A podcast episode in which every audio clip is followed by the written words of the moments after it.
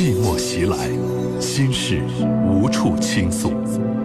来吧，走进这里，电波里的心灵小屋，聆听城市夜晚最真诚的声音。亲情、友情、爱情、婚姻、家庭、情感，一一诉说。相信陈峰，相信陈峰，倾听你，倾听你，了解你，了解你，帮助你，帮助你。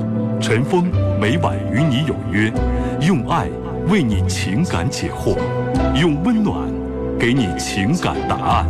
请守候温暖电波 FM 九十四点六，AM 六二幺千赫，龙广新闻台。每晚七点半，陈峰主播，心事了无痕。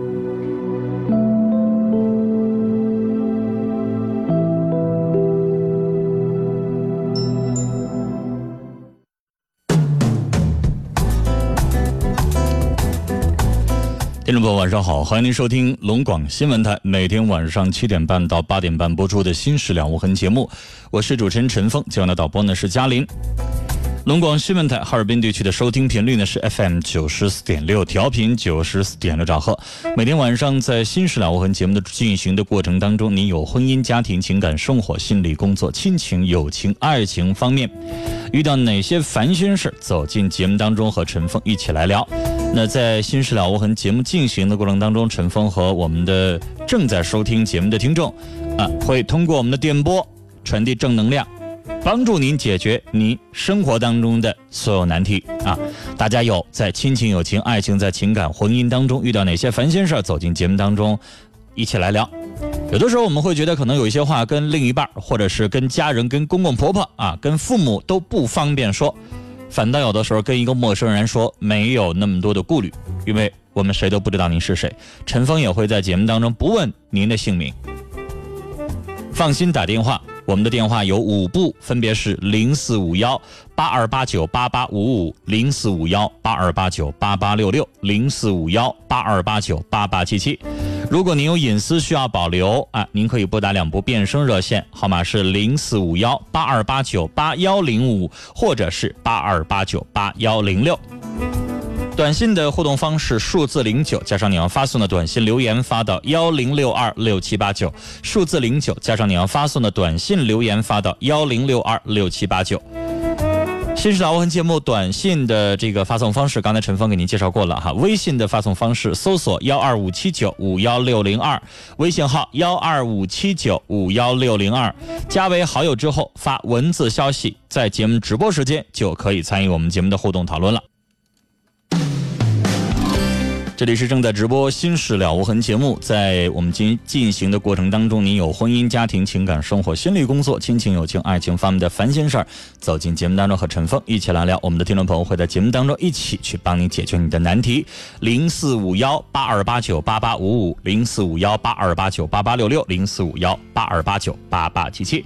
我们来接通今天第一位听众朋友的电话。你好，喂，你好。电话那边没有反应了，我们请导播嘉林重新处理一下这部电话。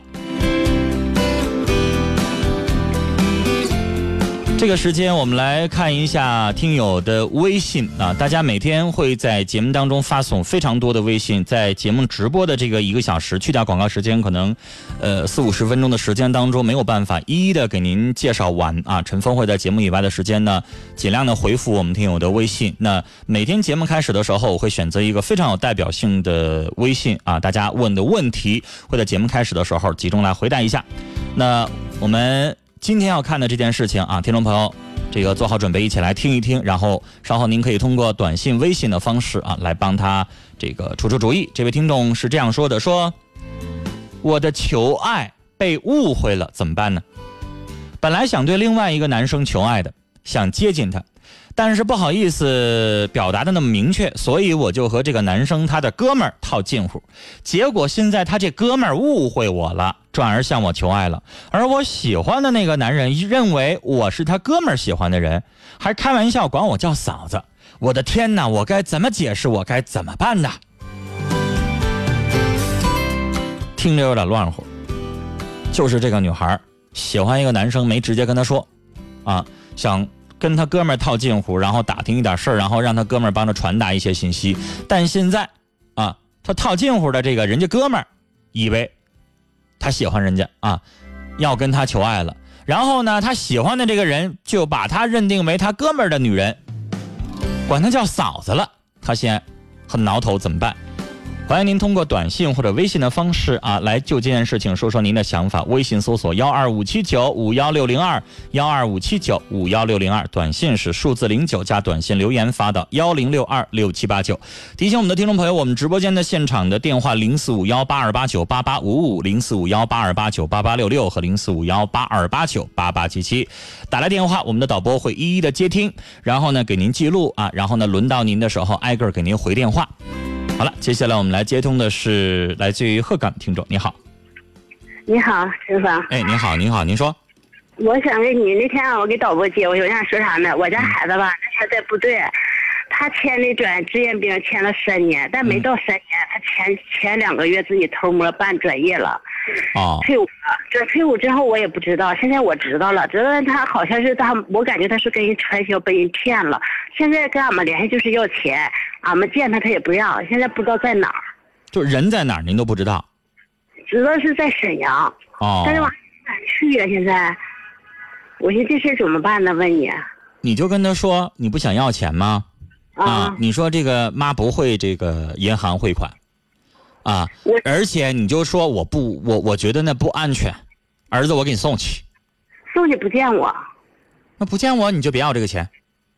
不要钱，我寻思传销，万一是传销，再再走下坡路。所以女士，那你就得哄着他呀，哄着他，你就就说呗，你说我我我这么大岁数了，没没没上那个办过这个手续，你就让我给你送过去啊。妈想你了，想见一面，你就哄着呗。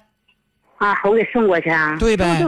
然后还有一个招，你可以骗他，你说我病了，病的挺重的，让他回来啊。你说你孝不孝顺？你要不要看我一眼？要不然你看不着我这个妈了。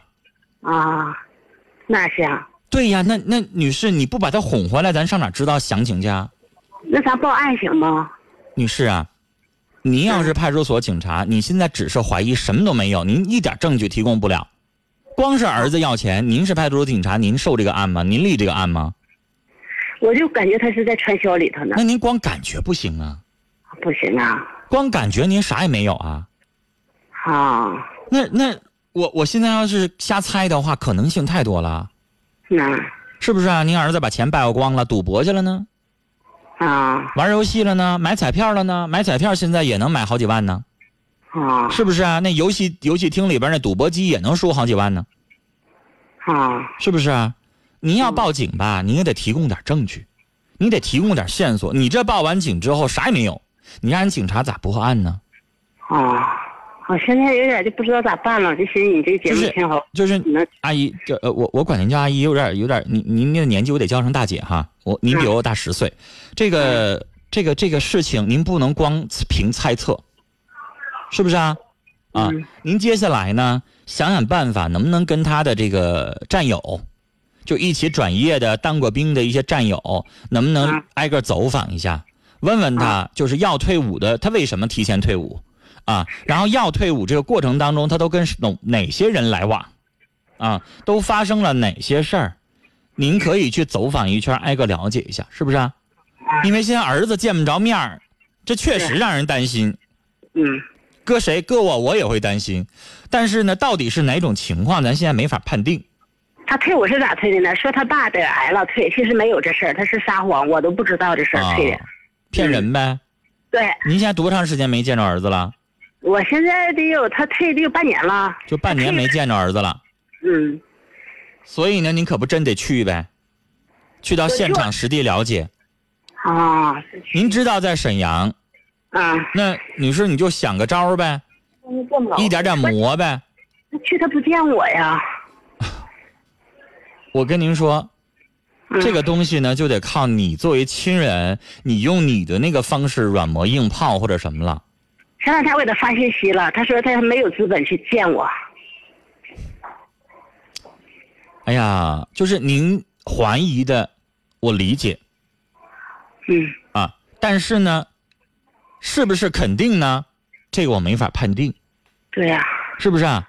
咱们现在很多人都说，也也广西这个传销组织很很猖獗，是吧？嗯他现在要人在那个地方，可能你还能有点想法，但是嗯他现在人在沈阳，你知道他到底在做什么吗？不好说呀。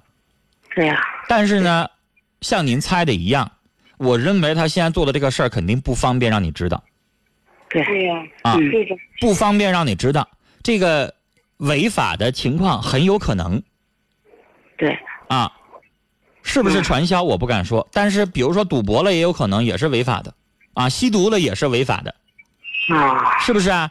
在外边做一些不正经的事儿。现在这个社会，我刚才上一档节目当中讨论啥事儿啊？一位听众发微信啊，他女朋友是干嘛的呢？洗浴中心按摩小姐。嗯，你说这工作让咱当父母的听着，那也不正不是好工作呀，是吧？正经人家不能不不让去做这样的事儿啊，嗯，是吧？那这都是不方便让父母知道的行当。那到底是哪种？咱不能瞎猜，光在这猜不行。他说让你汇五千，我也没汇。后来我说你走吧，我呃到别处给你付车票钱。他说他连车票钱都没有。我说你打车走。他说我走不了，我欠人钱不还，不让我走。嗯，你说什么方我就得最好的最好的方法怎么办呢？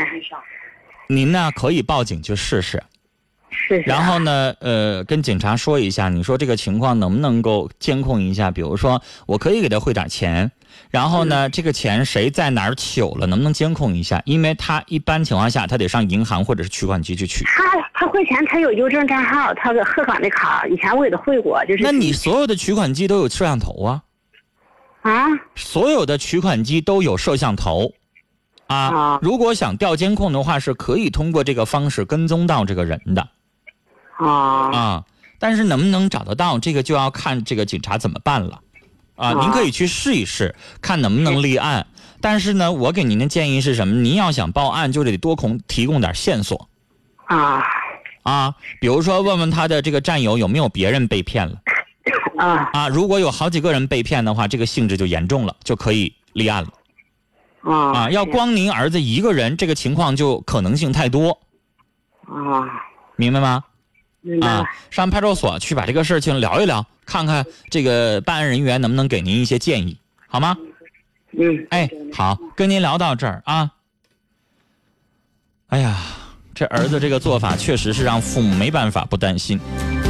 半年的时间，家也不回，联系就要钱，任任何一个父母都会担心儿子现在的情况是否安全，是不是出现了一些什么事情。而且刚才陈峰也说了，你这个做法就会让我觉得你这做的是见不得光的事儿，所以才不让父母去看。谁都会这么想，你要大大方方的，谁也不会有这样的想法。为啥妈妈怀疑你是传销啊？是不是？第一件事儿，如果你听到我们的节目的话，赶快跟爸爸妈妈说实情到底是怎么回事儿，什么事情父母都会愿意跟你一起去面对啊！你要不说实话的话，你真就把爸妈急死了。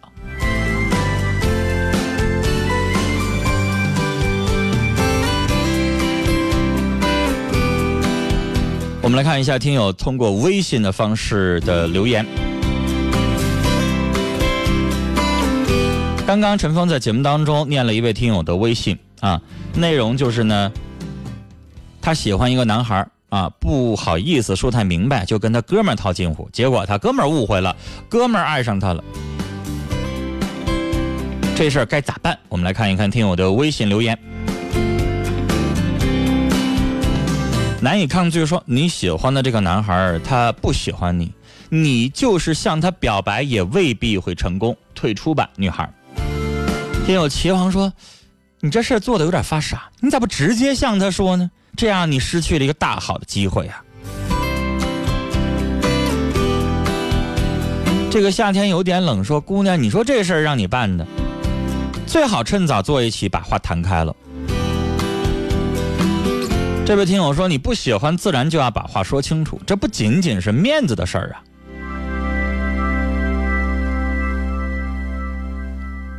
我们再来看听友的微信啊，这位听友叫誓言随风飘，他在评论刚才打电话的这位女士的事儿，他说：“赶紧啊，用各种计策想办法让儿子回来。”就像你说的，万一要是传销，这孩子一辈子可就毁了。好了，提醒大家，我们直播现场的电话是零四五幺八二八九八八五五，零四五幺八二八九八八六六，零四五幺八二八九八八七七，微信搜索幺二五七九五幺六零二。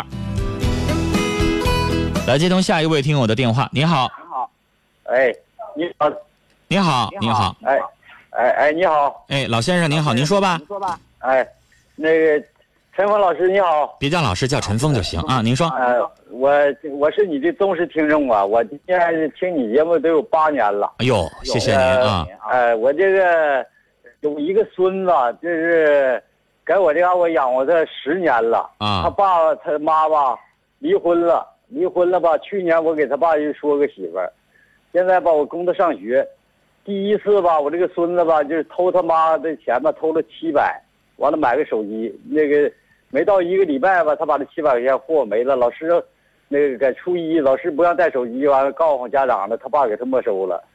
第二次吧就是头一个来月那阵吧他又偷一下子，给偷我三千，三千吧到俩礼拜他把这三千块钱又买了手机。完了，把这个练吃带喝，再把这练请学生上游戏厅，他轮没了，轮没了，呃，就是这次就是放这个放放假，这这头头头十多天，完了又偷我一千块钱，完了去取卷子去，取考卷，完了没等放学呢，他就跑了，直接就跑到那个他他妈那块去了，哎，这挂电话，我现在吧，今年这个新店乡这块吧，就宾县涨大水。我种了一百多亩地还淹了，手里没钱了。头两天他妈来电话吧，要那个还要给送回来。我现在这困惑吧，不知道咋整了，还没有钱供上学。你说回来吧，还老偷我。孩子多大？啊，孩子十五了，今年。十五岁，他父母在干什么？那个他爸爸吧，今年这个种点地，在我这块吧，这个我给去年又给说个媳妇儿。完了，他两口子去打工去了，地淹一垄也没剩，全淹没了。他这个先方这个妈，就是他走这个妈母亲吧，也搁外面啦，就是就是就是摇打走，反正也不着家，就是不正经过。他就都跑下这这搁偷着跑的，今年跑十一年了。老先生，先生，嗯，你这个儿子你得叫回来，他不挣钱吗？啊，挣钱每个月给孩子拿够了应有的抚养费，这是他必须做的。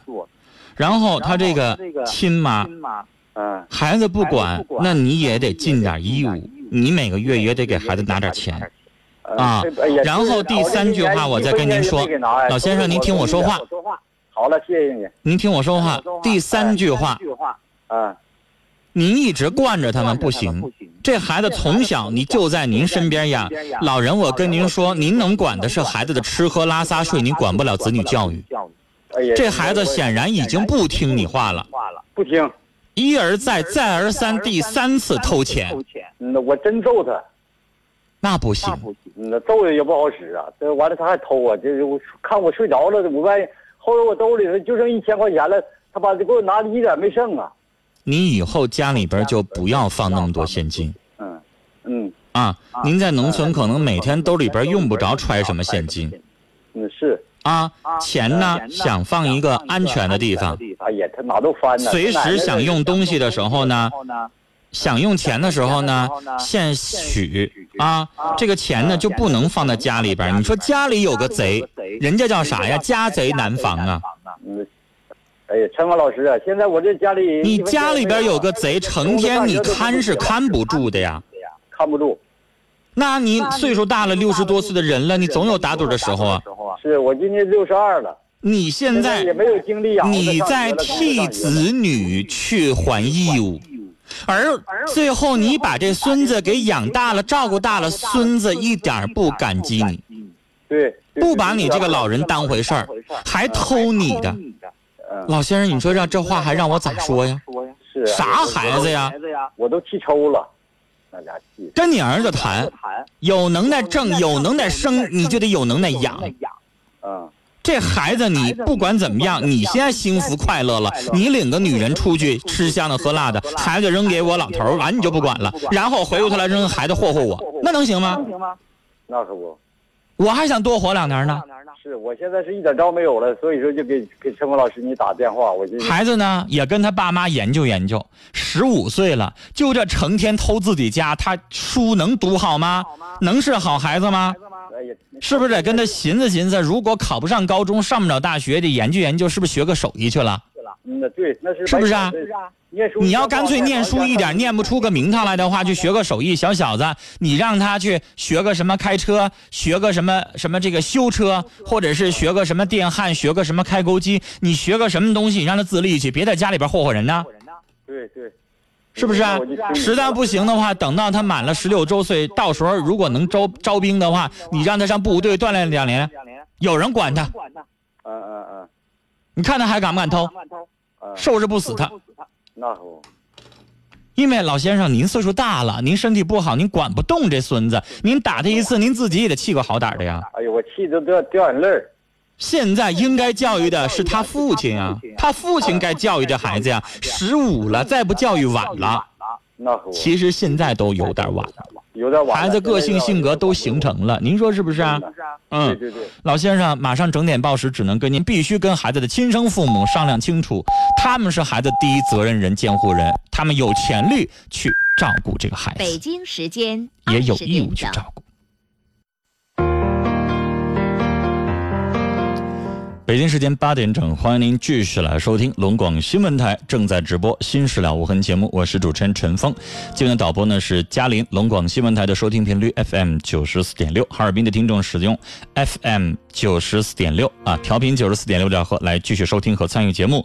全省的听众在全省各地都有我们在当地的调频的频点，欢迎您使用调频来收听节目。其他地区的听众使用中波六二幺千赫来收听和参与。每晚七点半到八点半，在这个时间当中，您有婚姻、家庭、情感、生活、心理、工作方方面面的烦心事儿，走进节目当中，我们一起来聊。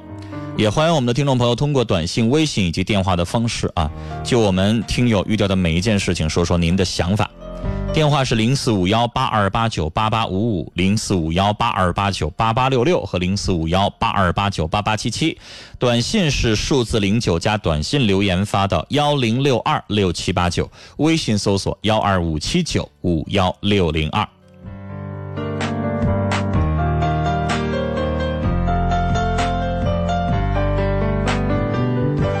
来看一条短信。哎呀，这条短信我还没念呢，我得先叹一口气。他是这么念的啊，这么说的：说陈峰老师，我是一个初中生，因为他很小，叫老师就叫老师了。他是我初一处的对象，于是就发生了性关系。现在我初三，而她不慎怀孕，现在我们的家长都不知情，我该怎么办？孩子，你让我算算，初三多大？如果按照现行的我们国家的这个相关的规定，六周岁半上学，五岁，呃，五年级小学毕业，初中四年级，六岁半加五十一岁半，然后再加三年，你现在也就十五岁。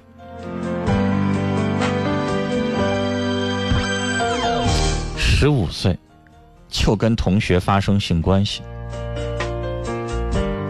不管不顾，啥也不知道，还让对方怀孕。我能不叹气吗？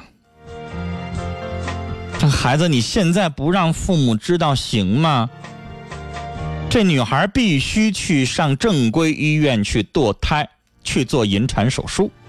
慢慢的，月份大了，或者说是生理周期乱了，他母亲引起注意了，怎么办？是不是？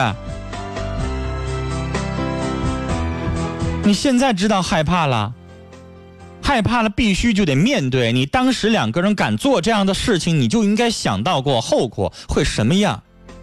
才十五岁就碰这事儿，赶快跟父母说实话。他必须得去正规的医院做引产手术。十四五岁的孩子没钱，你再选择一个庸医，再做个药流，我告诉你，可能会出人命的。我觉得不管怎么样，你是个男子汉，你知道这个错我犯下了，我就应该去面对，我得敢做敢当。既然已经错了，埋怨、认错都没有用，赶快跟自己的父母实话实说，然后父母会帮你想办法，带着这个女孩上正规医院去做手术，然后不落下病根儿。万一女孩的身体弱一点，万一要去不正规的地方，留下点什么后遗症的话，我跟你说，那后果就可怕了。这个事情已经超过了你一个孩子能够解决的范围，跟父母实话实说，认个错。爸妈是你亲爸妈，不可能把你咋地，是不是？好好认错，然后让爸妈帮助你把这件事情完美的解决了，啊。我觉得一个男子汉，在你人生的成长的过程当中，肯定我们会有摔倒的时候，摔倒要懂得爬起来，啊，敢于面对就是好样的。好了，接下来我们继续来接通听众朋友的电话。你好，哎，你好，陈峰老师。别客气，您说，嗯、嗯、我有事儿想求助你们咨询一下子。您说，一九八零年呢，父亲去世，嗯呃，姐姐接班，两年之后吧，她找婆家走了，家这八口人儿他也不管了，完了呢，矿领导看着家庭特殊照顾，完了让我顶名，我是他妹妹，我就顶名上来，顶着姐姐名上班。从八五年上班呢，相片是我的，你的意思说呃姐姐不干了，然后您顶的名儿哎，对，啊？嗯、上班从八五年上班吧，相片是我的，姐名是姐姐的。嗯，但零七年退休呢，姐姐跟我俩现在纠纷，我怎么我想办法看能不能给我改改我本人的名？那这个事情你跟姐姐商量过吗？商量过，商量不通，她不同意是吗？不同意。就是你姐姐当时没干，但现在她啥意思？她想想想要退休金啊？她就是她就是要是这两年她可以办退休，怎么怎么怎么的好，啊女？士，您这个事情，您直接去找一家律师事务所，专门善打法律这个专门善打劳动纠纷官司的这样的律师，去咨询一下专。您已经从八动劳动纠纷。对他善打劳动纠纷案件的，就是有的啊律师善打离婚案件，有的律师善打刑事案件，有的律师善打经济案件他打劳动关系类的案件的啊啊啊，打劳动关关系的哈。啊。然后你这个问题，女士，我跟您说，因为啊你呢从八零年开始进行这个工作，到现在为止，八五年，八五年啊到零七年，就这八零年是姐姐接班，就这个工作已经做了二十年了啊二十三年。啊。按理来说，这个你付出了二十年的劳动。嗯啊嗯，按法律来规定，那你就应该享有这份工作到退休的时候应有的待遇嗯啊。但这个案件呢，之所以要打，就是名字不是你的这个纠纷，所以你要咨询一下这个律师，看看嗯。啊，如果通过诉讼的方式能不能解决一下。嗯嗯嗯嗯嗯。啊？你这个时候就没法顾及亲情了。你要顾及亲情，比如说你不想跟姐姐闹翻，那完了，那你就让他去把这个养老保险领着了。对，我每个月从零九年每个月给他一百五，给他给他，我就跟他俩协商，一百五往上涨，完了改我三了改五名，当时同意，过后就是他。现在不满足了呗。哎，对，嗯，但女士按实际来说，您是这个工作的实际贡献人啊。劳动法呢嗯也规定的就是什么呢？你是实际付出的人啊，这个这个工作，这个带相带来的这个相关的待遇就应该实际归您嗯嗯嗯。但是这里边呢。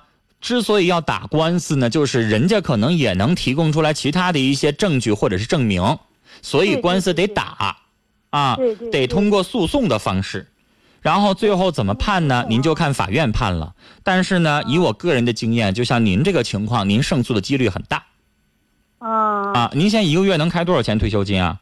现在是一千三。一千三一个月哈。但嗯女女士，我看了一下，您年纪并不大，就不到五十岁呢。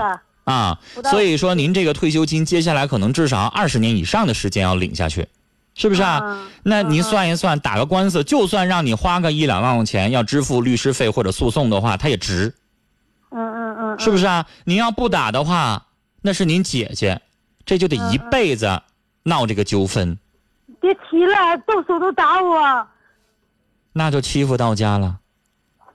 那您就真得去找一个真真正正能帮您做主的这个机关，给您个说法了。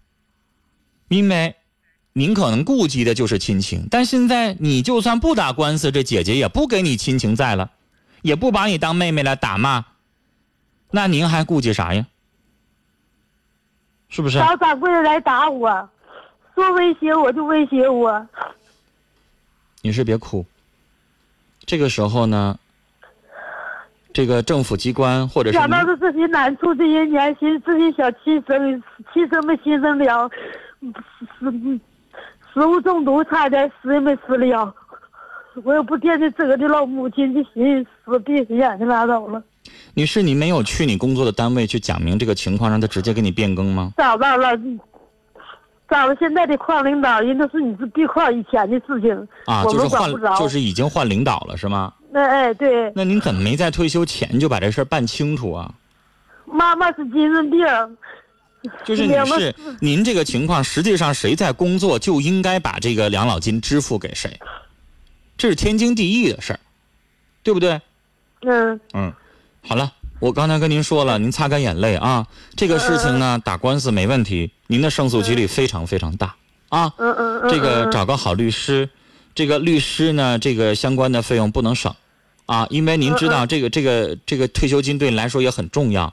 如果真的有一点点付出能够打赢的话，您就解决了永远的后患嗯啊嗯嗯。但是我刚才也说了，做好心理准备，这姐姐这关系要不了了。但是姐姐既然她先无情无义的，你这边咱饭碗对咱来说也太重要了，是不是啊？你也该去就争是。矿领导让我顶着名上班，就是为了养活家几几个妹妹，四个妹妹一个弟弟，加个精神病妈。那么说已经完事儿了，退休了，他来来找我就算这个账。人呐，一到钱的面前，就连人性都泯灭了。这样的例子太多了，是吧？嗯，辛苦您付出了，姊妹带大了，回过头来他又想要这钱了。对，就是这么个账。好了，啊，您去找一个谢谢律师。如果您这个在找律师的过程当中有困难的话，跟我们节目联系，陈峰帮你找律师，好吗？嗯嗯，那好啊，，我说这句话算数啊。您因为您这是鸡西的事儿，您在当地先找律师。如果您在当地都比比如说律师不不愿意接您的案子，或者是不行，您再给我们节目打电话，我帮您在省城帮您找个律师，好吗？哎，好，谢谢啊谢谢，谢谢好。嘞，您记着我说过这句话，然后呢，只要跟我们导播嘉林提一句就行啊。跟您聊到这儿，再见。我们来看看听友的微信啊，擦肩而过说，刚才发微信这小孩儿胆儿太大了，真让人担心呐。我刚才也犹豫再三，没把他的微信的手机号和尾号念出来。一般情况下，我们念短信都是要念什么？念尾号是什么什么什么，然后这位听众这样去称呼的，我没念。我想保护这个孩子，毕竟是十四五岁的孩子。但就像您说的，这胆儿也太大了，十四五岁啥都敢干啊！现在的孩子还不敢，我还不敢说太重。你说说太重了之后，这孩子心理压力太大，我还不知道他会做出什么事情。聆听幸福说：“可怜天下父母心呐，现在的孩子太难管了，可不呗？家长是不敢重说，打也不行，骂也不行，打多了骂多了，孩子再给你整出个离家出走，再整出十天半拉月不理你。现在的孩子呀，这位听友他叫嘎嘣脆，他说。”哎呀，这孩子呀，我看过一个电视节目，也是这么大的孩子，也有偷东西的习惯，改不了，不偷钱不偷东西就难受。派出所教育多少次了都没用，给家里人气的都不要这孩子了，放在派出所都不领回去了。唉，这位听友也是听了上面那位这个老先生的孙子哈偷了好几次钱这事儿也跟着生气，确实啊。我记着湖南卫视曾经有一个一档节目，现在这档节目没有了，但是我当时看的时候，陈峰特别爱看哈。我当时还在节目当中鼓励一些家长，看能不能跟这个节目联系啊，自己家里边也有这样的孩子，能不能去送过去给治一治？什么节目呢？湖南卫视曾经有一档节目叫做《变形记》。我很喜欢那档节目，因为那档节目后来争议性比较大哈。就我们国家过去有攻读学校，专门治不好管的学生的，但现在没有了。那个《变形计》呢，就是应这个家长的要求。我记得我第一次看那个《变形计》的一期节目，就是电视节目里边播一个小姑娘，啊，家里边抄起一东西，就感觉像饭盒啊，也不什么装饰品，像像砖头那么大一东西，照着他爸爸脸上就撇过去了。然后直接跟他爸爸说：“说你怎么不死去呢？”就这么跟他爸爸说话。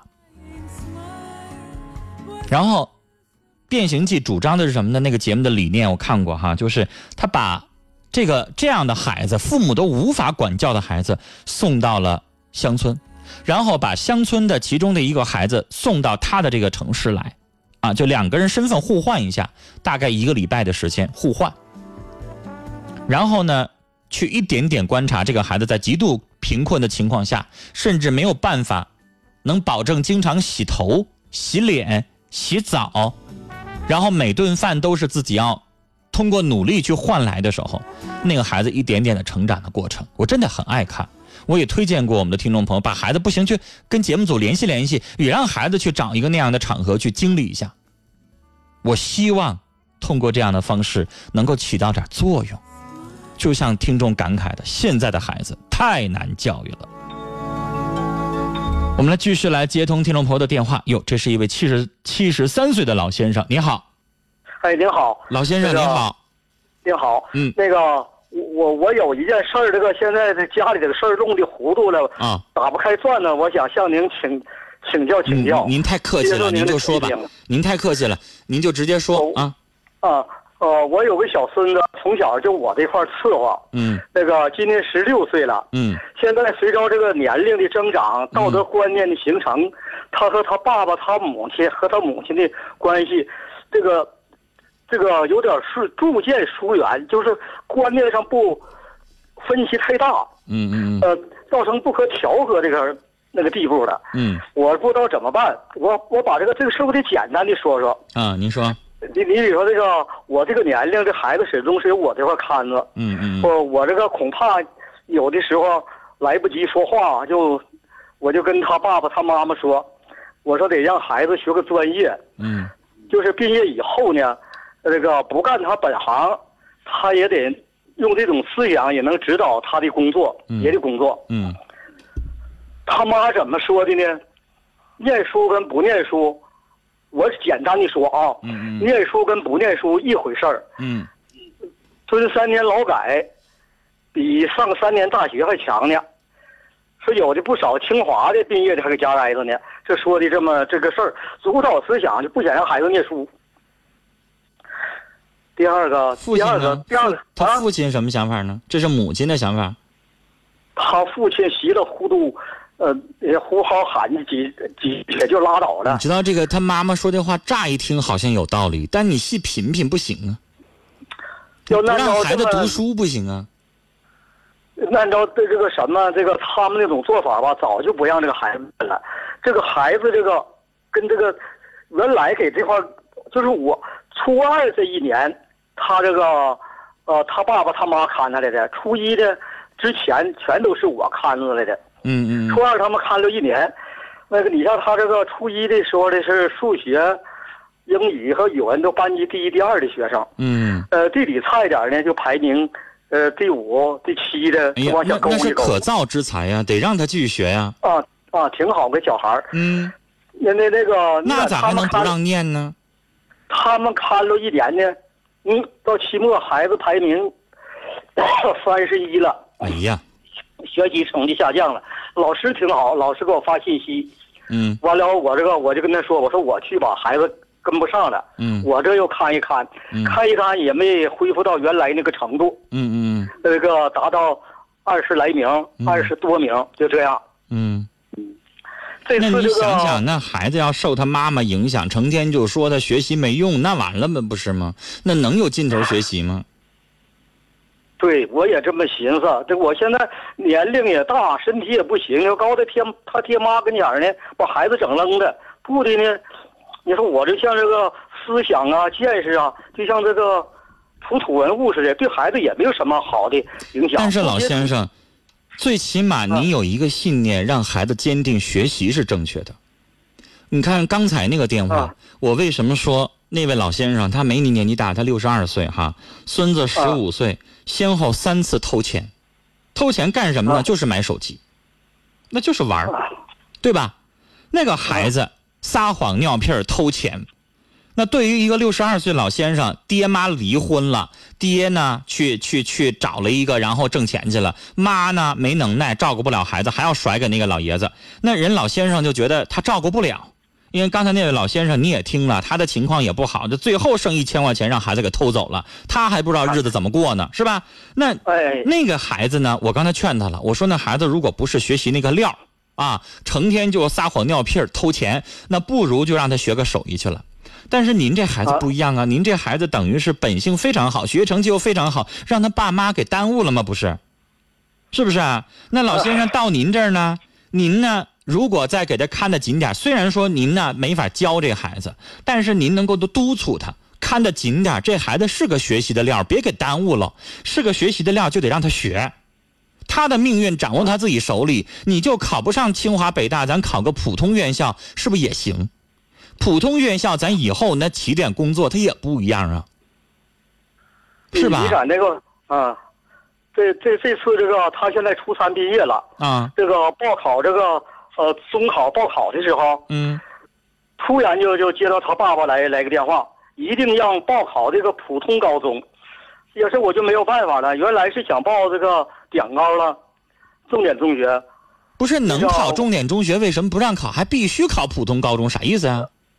哎呀，我细细细把这个事儿啥意思？重点中学收费高啊，还是啥意思啊？这个，我这个，我说还我说咱们到这个这个他在初中的时候是比较不错的一个呃初中学校。啊，我说咱们到这个学校来的目的不就是想上重点中学？对呀、不就是想考好中学吗？他爸爸这就不愿意了，把手机也摔摔了。完了我就去了不，是，我就不理解他儿子，你儿子咋想的呀？考重点公学，爸妈也跟着添光啊，怎么就还不让了呢？我就把这个事儿我你知道有多少人为了让孩子能够进好学校，花点钱走后门求爷爷告奶奶的呀？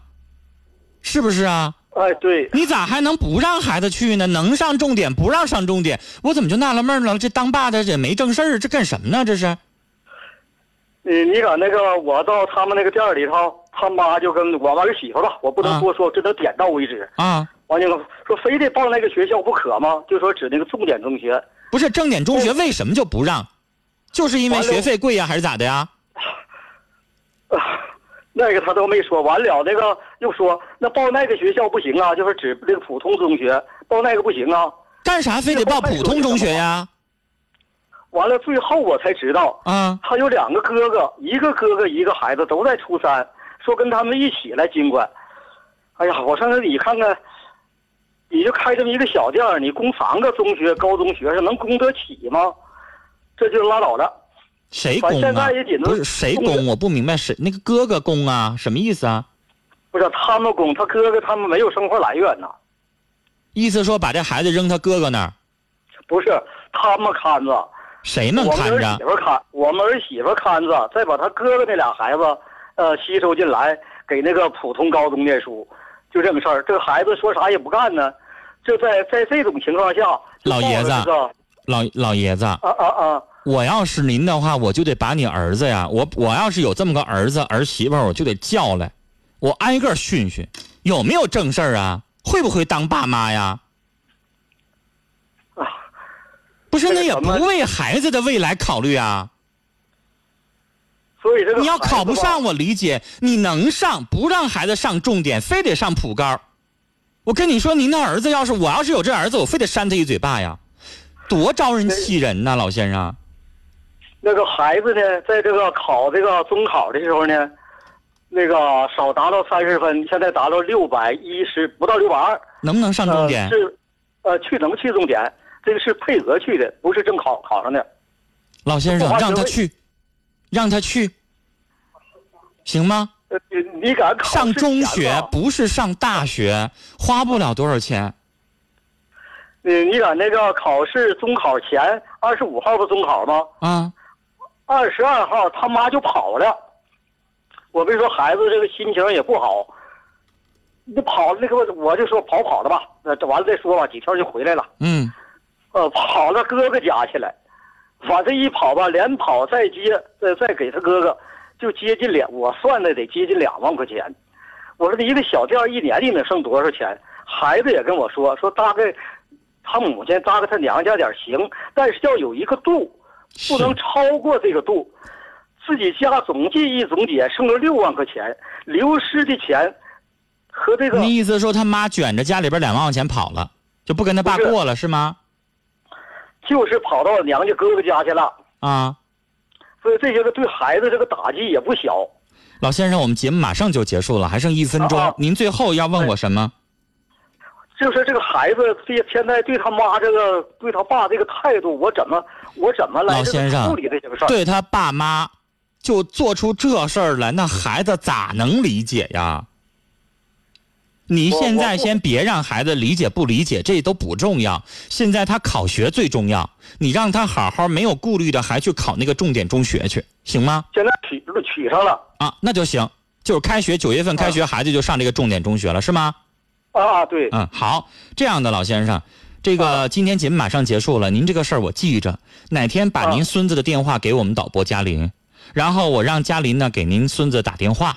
然后我把他电话接进来，我本人跟他聊聊，问问这个孩子他现在怎么样？因为孩子这个时候上学呀，学习是最重要的。